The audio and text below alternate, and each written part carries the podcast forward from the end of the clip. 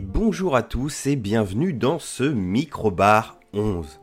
Bon, vous l'aurez noté, c'est Mathieu et pas Flavien, parce que Flavien a eu des petits soucis techniques. hein. Il vous avait dit qu'il avait enregistré ses épisodes en amont. Donc il est parti en vacances et petite merde d'ordi. Du coup, bah, je me retrouve à, à le remplacer comme ça, là, au dernier moment. Mais écoutez, c'est avec plaisir, hein, c'est toujours une joie de vous retrouver. Son épisode de base devait être basé sur euh, des films, donc on va essayer de rester dans le même thème avec peut-être un petit bonus à la fin, un petit peu plus jeu vidéo. On verra tout ça tout à l'heure. Alors pour l'anecdote, ce qui est rigolo, c'est qu'à la base, je devais faire ce micro-bar avec lui. Euh, au dernier moment, moi-même, j'ai eu des petits soucis, donc je lui ai dit, écoute, euh, non, finalement, je ne viendrai pas parler de film avec toi. Euh, c'est pas grave, il avait fait son épisode tout seul, et du coup, c'est assez rigolo que je me retrouve au pied levé à le remplacer pour parler de film. Alors je vais me permettre quand même de vous faire un petit résumé de l'épisode qu'il avait prévu à la base en termes de film. Du coup, il avait vu Camelot. Alors Camelot, il a été très déçu. hein. Il a trouvé que la BO était trop sur du Star Wars, des sketchs parfois un peu lourds, une réale bof bof, des acteurs en trop. Par exemple, Christian Clavier, Euh, il met par contre un énorme cœur sur Shabba qui est comme toujours au top. Et ça, on n'en doute pas. Qu'est-ce qu'il avait pu voir aussi? Space Jam Legacy, donc euh, la suite de Space Jam, hein. on va dire, euh, je pense presque 25 ans plus tard, hein, parce qu'il me semble que c'est 96 ou 98 le premier. Il a trouvé ça incroyable, incroyablement de la merde. Voilà, une merde énorme, immonde et infâme. Euh, donc je l'ai pas vu, donc je mettrai pas de point de vue là-dessus non plus. Il a regardé aussi un autre film, mais on en parlera tout à l'heure, car je l'ai aussi vu et du coup ça restera dans le thème de l'épisode original. Et sinon, pour ma part, moi je vais vous faire un petit retour euh, par rapport à son épisode de la famille, de, de l'avant-dernière fois, si je dis pas de bêtises, euh, pour vous reparler de Fast and Furious 9. Euh, Flavien a dit que clairement c'était du pur divertissement qui se croise pas un neurone. Je suis tout à fait d'accord avec ça. Euh, il a dit que c'était pas le pire. Alors ça, je sais pas en fait. Euh, disons qu'il faudrait que je revoie le 6 qui m'avait beaucoup déçu à l'époque. Mais bon, sachez juste que depuis le 6, on est dans un trip Fast and Furious agent secret, un petit côté mission impossible. Et que là, c'est clairement dans la continuité avec toujours plus. Voilà, donc euh, ça va pas vous froisser un neurone. C'est bourré de trucs un peu bizarres avec des flashbacks à la combe, comme vous disait Flavien. On se fout de tout, hein. personne n'est jamais vraiment mort ou blessé. Voilà. Et par contre, ce qui est cool, c'est qu'ils prennent du recul euh, par rapport à ce, film totalement what the fuck. Euh, comme il vous disait, il traite un petit peu du super-héros où les personnages hallucinent. de- Enfin, surtout le personnage de Roman de ne jamais être baissé, se demande s'ils sont pas invincibles. Voilà. Ça part vraiment dans tous les sens. On passe une step de conneries en termes de toujours plus fort. Voilà. Je vais pas spoiler non plus. Vous verrez ça en le regardant. Euh, c'est divertissant. Ça dure 2h30. C'est peut-être un peu long quand même. J'ai décroché quelques fois parce que voilà, c'était pas non plus très passionnant. Euh, ils essayent d'empêcher le méchant d'utiliser une arme. Je vous avoue que j'ai pas trop compris à que faisait l'arme, hein, parce que je m'en foutais un peu royalement de cette histoire. Moi, je voulais les boum boum, les cascades et tout ça. Et ma foi, bon, bah, ça a rempli euh, son quota, quoi. Ça fait le taf, ça divertit, mais effectivement, on va pas se froisser un neurone à, à ce niveau-là. Bon, voilà. Et bah, écoutez, on va passer tout de suite au premier thème. Alors, premier thème, on va revenir sur la Palme d'Or de cette année. Je sais pas si vous avez suivi. C'est le film Titane de la réalisatrice franco-belge Julia Ducournau. Voilà, qui avait fait un premier film qui s'appelait Grave il y a 3-4 ans, je crois. euh, que j'avais vu, que j'avais pas spécialement aimé. C'est-à-dire que c'était bourré de qualité sur plein de points. Euh, de la lumière, euh, des dialogues, du cadre. Mais c'est plus l'histoire qui m'avait dérangé, que même si elle traitait euh, des thématiques d'appartenance dans des groupes, etc., qui étaient, ma foi, assez malins et plutôt bien traités, car euh, elle a l'habitude, et vous verrez, ça sera le cas dans Titan aussi, de tourner dans des microcosmes. Donc là, on était dans une école vétérinaire. Euh, mais le film avait eu un final euh, prévisible et que je trouvais même dommage. hein. Je vous avoue que quand je regardais le film, je me disais, bon, si la fin c'est ça, bon, c'est pas foufou. Et bon, la fin c'était ça. Euh, alors le message était passé, mais je trouvais ça, euh, c'était un beau brouillon quoi. On se disait bon, euh, elle peut en avoir sous le pied. Euh, voilà, donc euh, vivement le deuxième film. Donc deuxième film, Titane, euh, Palme d'or pour une réalisatrice française qui fait en plus du cinéma de genre. Donc ça c'est C'est clairement top en vrai, hein, je vais pas vous mentir, moi c'est quelque chose qui m'a beaucoup plu. Et après j'ai été voir le film. Moi j'ai pas vraiment aimé ce film, hein. si je devais le décrire, je dirais raté pour ma part. C'est-à-dire que pour moi c'est un film qui va pas jusqu'au bout de là où il veut nous emmener. Donc on traite euh, d'un personnage dont je ne me rappelle même plus le nom, donc une jeune fille qui au début du film, et on, la voit, elle est enfant, elle se retrouve à avoir un accident de la route avec son père et on lui met une plaque de titane à la place d'un des bouts du crâne, d'où le titre du film. Et à partir de là, on a une ellipse de quelques années plus tard, et cette jeune fille euh, fait des salons automobiles en tant qu'hôtesse à danser sur les voitures, et tout ça, bon. Et, euh, et à partir de là, ça va se barrer en couille. Voilà. Assez salement, dans, un peu dans tous les sens, et ça c'est une qualité et un défaut. Je raconterai pas plus, parce que même si j'ai pas aimé le film, je pense qu'il faut le voir quand même, au moins pour se faire son avis sur ce film. Euh, et, voilà, et pour moi le problème en fait c'est que ce film traite de beaucoup de thématiques qui sont souvent esquissées, euh, donc on comprend, on voit à peu près tous les thèmes qu'elle veut traiter, même si certains sont un peu flous par moment, mais euh, ça évolue tellement dans tous les sens et ça change un peu de style plusieurs fois dans le film qu'on se perd un peu. Au début, on est un petit peu plus de pas dans le slasher, mais ça reste plus violent que la seconde moitié du film. Et même là, c'est bien écrit tout ça, mais on a du mal aussi à rigoler de certaines séquences parce que parce qu'on est on n'est pas encore vraiment avec les persos, on n'a pas d'empathie. Pour moi, ils n'ont pas été très bien présentés, donc euh, donc je trouvais ça assez perturbant. Et oui, voilà, c'est tout simplement que les thèmes, euh, bah, c'est compliqué quoi. On arrive pareil à la fin de ce film, on dit ok, à la fin c'est ça, mais bon, pourquoi tu nous as emmenés là? Euh, On bloque sur des détails de début de film, tu dis bon, effectivement, je vois toutes les thématiques que, tu as apportées de, de l'appartenance au genre, des relations familiales, un peu pas de l'inceste, mais voilà des attouchements, ce genre de choses. Donc euh, plusieurs thématiques aussi de, la transformation, ce qui va aussi avec l'appartenance au genre. Euh, on a un personnage qui évolue. Euh, voilà, vous verrez tout ça, je n'en dirai pas plus. Mais du coup, du coup, un peu paumé et du mal à voir où tu veux vraiment aller, Bichette. Quoi, ça reste brouillon pour moi, un peu comme ton premier film. Et j'étais déçu en ce sens-là. Je vous avoue, moi, je suis sorti de la séance de filmer, j'étais énervé hein, pour pour ne rien vous cacher. Mais par contre, après, c'est comme le premier, quoi. C'est-à-dire que la réal, elle est canon. Euh, la musique est incroyable, la lumière est très belle, le choix du casting, un Vincent Lindon exceptionnel. Euh, l'autre actrice, là je me rappelle plus du nom, euh, qui est très bien aussi. c'est Agathe Roussel, voilà, qui joue Alexia. enfin voilà, vraiment bon casting, des bons dialogues, mais toujours une histoire où c'est foutraque quoi. Je, je vois pas où tu veux m'emmener en fait. Il y a de l'inspiration Lynch, il y a de l'inspiration Cronenberg. Euh, c'est pas assez barré pour du Lynch et je pense que c'est pas assez maîtrisé pour être du, Cronenberg. Euh, quand je dis Cronenberg, on a un petit côté crash sur la première partie, hein, tout ça, ce relationnel, accident, voiture, euh, un petit peu sexualisé, tout ça, donc clairement du crash. Et après, pour la transformation, ça serait plus du Cronenberg en chromosome 3, la mouche, voilà. Alors à différence près, et ce qui est assez rigolo, c'est que je lisais une interview de Julia Ducorneau, du Cournot, pardon, euh, qui expliquait qu'elle, en fait, elle a une formation de psychologie et que Cronenberg a une formation de médecine et qu'elle appréhendait la transformation en, fait où c'est l'esprit qui transforme le corps et de Cronenberg c'était le corps qui transformait l'esprit.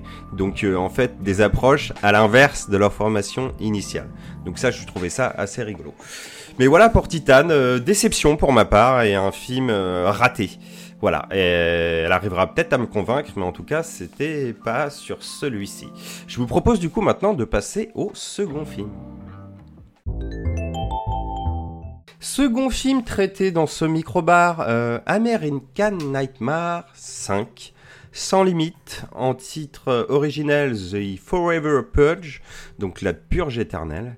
Voilà, donc euh, le principe d'American Nightmare, c'est dans une euh, société dystopique euh, ou un futur proche, comme vous voulez, les États-Unis, avec leur nouveau parti politique des nouveaux pères fondateurs, donc très conservateur, a fait passer une loi que une fois par an, il y a une nuit, ou de 7h du soir à 7h du matin, il n'y a plus de crime. Voilà. Donc vous ne pouvez plus être poursuivi pour vol, meurtre, viol, tout ce que vous voulez. La seule interdiction, c'est qu'on n'a pas le droit de toucher certains membres du gouvernement qui sont protégés. À partir de là, c'est la foire à tous les excès et pour eux, c'est censé calmer la population et limiter la criminalité dans l'année. Voilà, donc le premier film, on suivait un huis clos avec une famille qui était séquestrée chez elle par un groupe d'individus. Le deuxième, le troisième, on était sur un budget un petit peu plus grand après le succès du premier film, qui était ma foi une bonne surprise, euh, où on sortait dans les rues, on voyait un petit peu bah, les, les, de service euh, effectuer divers euh, crimes, hein. voilà, surtout des meurtres et de la torture.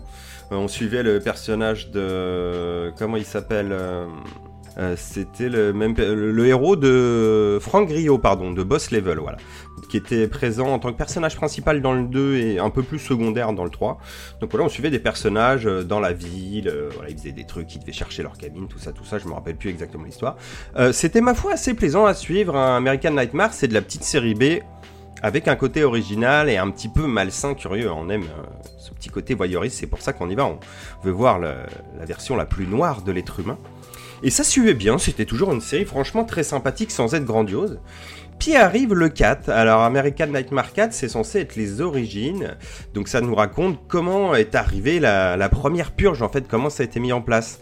Euh, faut savoir que les, le premier, du premier au troisième film, on a le même réalisateur, James de Monaco, qui s'avérera être aussi le scénariste bah, des cinq films. Seulement, voilà, le 4, on sait pas ce qui s'est passé, c'est pas bien du tout. Voilà, c'est pas horrible à regarder non plus, mais on avait clairement perdu quelque chose où c'était non ça devenait chiant et stupide en fait des fois. Le 5 est beaucoup mieux clairement et Flavien était d'accord avec moi là-dessus. Donc on a vu un petit peu comment fonctionnait le, monde d'American Nightmare dans le 1, 2, 3. On a vu les origines dans le 4. Donc là on, évolue en fait au travers du 5 à la purge sans limite où en fait c'est la population qui pète un peu les plombs et, voilà en fait ça ne calme pas du tout le peuple. Euh, les gens en veulent toujours plus, ils considèrent qu'une nuit par an de purge c'est pas assez. Donc en fait, à la fin de la purge, eh ben c'est pas fini. Les mecs continuent toujours et ils ne veulent pas s'arrêter tant qu'ils n'ont pas purgé euh, bah, les gens qui considèrent être à l'origine de leurs problèmes de vie, je sais pas, leur voisin, être jaloux de son patron, euh, considérer que les étrangers nous volent notre travail, comme nous dit la télé, alors que les gars ont juste pas compris, bien sûr. Hein, et c'est une petite critique assez légère, certes, mais que c'est le gouvernement en fait qui fout la merde, quoi, et qu'il faudrait peut-être se retourner contre euh, ce gouvernement. Mais bon, ça, vous le verrez au travers euh, des différents films et, séries, on en parle tout à l'heure. Mais voilà, du coup, il pousse toujours plus, et là, on suit un groupe de personnages qui sont des propriétaires terriens, plus des employés à eux qui sont d'origine du Mexique à la base, et, et on sent qu'il n'y a pas vraiment du racisme, mais bon, il y a un petit peu d'intolérance, et ça rapproche les personnages. Et voilà, on va suivre ces aventures-là et c'est plutôt sympa. Voilà, non, une... je le trouve quand même moins bien que les 1, 2, 3. Mais il y aura une suite très fréquentable après ce 4 vraiment pas terrible. Je vais pas vous spoiler non plus euh, pour la petite surprise, mais voilà, vous pouvez y aller. Franchement, si vous aimez la franchise, vous allez passer un bon moment. Euh, à côté, je ne sais plus si on en a déjà parlé dans un mini-bar ou pas, mais je vais faire un petit retour vite fait. Il y a une euh, série, La Purge, donc American Nightmare, qui est disponible en France sur Amazon. Il y a deux saisons, ça a été arrêté après pour faute d'audience. Mais ah là là, il faut voir ça, franchement, c'est un je vais pas dire plaisir coupable parce que ça serait méchant, mais bah c'est bien quoi. C'est comme les films, mais euh, dans la longueur, donc on a le temps de plus creuser les persos, les situations et tout. Et on suit une nuit de purge dans la saison 1 au travers du regard de plusieurs euh, protagonistes et, c'est cool parce que vous allez voir plein de choses euh, que vous avez pas vues avant dans les films, dont une secte en fait qui est persuadée que la purge c'est bien et qu'on peut même se sacrifier pendant la purge pour aller au paradis. Enfin, assez fou. Et la saison 2, en fait, on suit la fin d'une purge et les un an un petit peu qui qui s'écoule entre deux purges et sur la fin de saison on revient à une nouvelle purge et on suit des persos qu'on qui ont évolué en fait dans cette année et vous verrez c'est très cool et ça renouvelle pas mal le principe. Voilà, tout en faisant avancer aussi l'histoire de que la purge en fait c'est peut-être pas une bonne idée quoi, avec un petit côté un petit peu révolution tout ça. Je vous en dis pas plus, mais à voir. Voilà, donc euh, la purge 5, allez-y, la série allez-y et la purge de manière, enfin American Nightmare de manière générale, allez-y parce que bah, parce que c'est fun en fait et qu'on aime bien. Voilà. Euh, bah écoutez, c'était tout pour moi en termes de film, hein. euh, ce qui est déjà pas mal. Hein. ça va vous faire un petit épisode. Euh, ramassé, on va dire. Hein. Je pense que Flavien avait prévu partir plus sur du, du 50 minutes, je crois, de mémoire de ce qu'il nous avait dit. Du coup, moi, je, vais vous faire un petit bonus jeu vidéo, comme c'était précédemment, voilà, je, je vous le confirme maintenant, qu'on se retrouve tout de suite après la virgule. Alors, à la bourre, comme d'hab, hein, Mathieu, voilà, je ne vous parle même plus de, de session Twitch parce que c'est tellement galère dans nos vies, donc euh, on en fera, mais à mon avis, c'est, ça va être compliqué de faire de la régularité, à part si on arrive à bien caler nos plannings, mais en tout cas, tout de suite, là, maintenant, je ne sais pas, donc euh, guettez des, des Twitch, mais vous avez bien compris qu'on est plus actif, en tout cas, sur les réseaux et en termes de podcasts.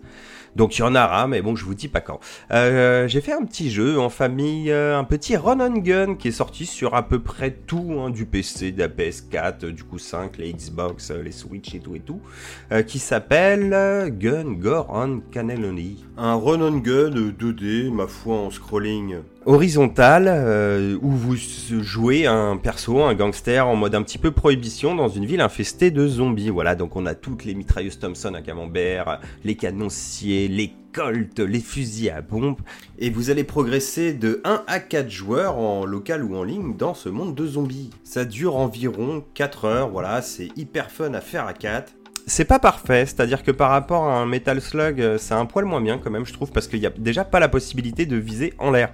Donc c'est assez perturbant. Après, c'est quand même très cool, c'est bien animé, euh, c'est fun, quoi, tout simplement. Et c'est même assez compliqué par moments. Je vous avoue qu'on y a joué en facile et il y a quelques boss où on en a bien chié. Alors qu'on était 4, quoi. Alors après, à 4, il y a toujours plus de monde à l'écran en termes d'ennemis, hein, on surcharge un petit peu. Mais c'était quand même assez compliqué. Ça coûte 10 euros, mais il est régulièrement en promo sur tous les stores, environ 5 euros. Et si ça vous plaît vachement, il y a le 2 qui existe aussi, que j'ai essayé. Alors j'étais un peu déçu, mais pas dans le sens vraiment déçu, perturbé on va dire. Voilà, parce que en fait ça se jouait typiquement au pad, le premier, et le deuxième se joue en fait euh, plus au stick, parce qu'il y a une, une, notion de visée, donc pour combler ce manque euh, du premier de, de ne pas pouvoir tirer en l'air. Là maintenant, avec le stick droit, vous pouvez viser à 360 autour de vous. Euh, ce qui fait que du coup c'est moins accessible. Moi j'ai joué avec des gens qui jouent pas souvent à la console, genre euh, par exemple Rita ou son frère et des amis à nous. Euh, donc déjà vous dire un jeu en 3D, ben, vous avez pu voir ça sur des streams.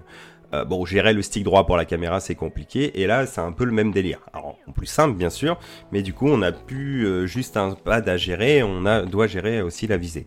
Donc voilà, après, il a l'air très très fun. Je vous avoue, on a joué quoi Une demi-heure, on a vraiment fait deux niveaux. Il a l'air très très fun, ça se passe un petit peu plus tard, période Seconde Guerre mondiale. Ça a l'air bien barré comme il faut. Mais voilà, euh, au départ, difficile. Après, quand on a fini la session, on commençait à bien se faire la jouabilité. Mais il y a quand même une différence, quoi. Un, Gun Gore en Cannelloni 1 sera beaucoup plus proche d'un Metal Slug et un petit peu moins cher, donc euh, je pense qu'il faut, aller là-dessus. Et sinon, en barrer aussi un, un petit Broforce, ça fait toujours plaisir. Voilà, voilà. Euh, ça sera tout pour moi pour aujourd'hui. Voilà, alors un petit, un petit micro micro bar, hein, on va dire, euh, pour dépanner. Voilà, j'espère que ça vous a fait plaisir d'entendre ma voix sur les ondes histoire de vous donner toujours euh, votre petite dose de micro-bar euh, pendant les vacances. C'est quand même le seul podcast qu'on est plus actif hors saison que pendant saison. Voilà, mais c'est notre charme, c'est notre style, on va dire. Voilà, donc euh, vous retrouverez la semaine prochaine Flavien qui normalement aura son épisode de près car c'est juste celui-là qui déconne. voilà, donc je vous fais plein de bisous. nous, on se retrouve à la rentrée ou peut-être un petit stream sauvage à l'occasion euh, avant rentrée, qui sait, on verra bien. Ça dépendra encore une fois des plannings. Et je vous fais plein de bisous et vous souhaite une très bonne semaine. Et si vous êtes à la plage, euh, profitez bien, à la montagne, pareil, euh, bonne varap, enfin profitez des vacances. Si vous êtes au boulot, comme moi, courage et sinon, n'hésitez pas à nous suivre sur les réseaux, hein, Minibar euh, TV sur Insta, Twitter, euh, sur YouTube aussi, vous avez les, gros podcasts, pas tout, s'il en manque encore qu'il faut que je remette, et euh, les derniers streams. Et, voilà, c'est tout, hein. n'hésitez pas à nous faire des retours, on apprécierait énormément. Et plein de bisous et à très vite. Bisous bisous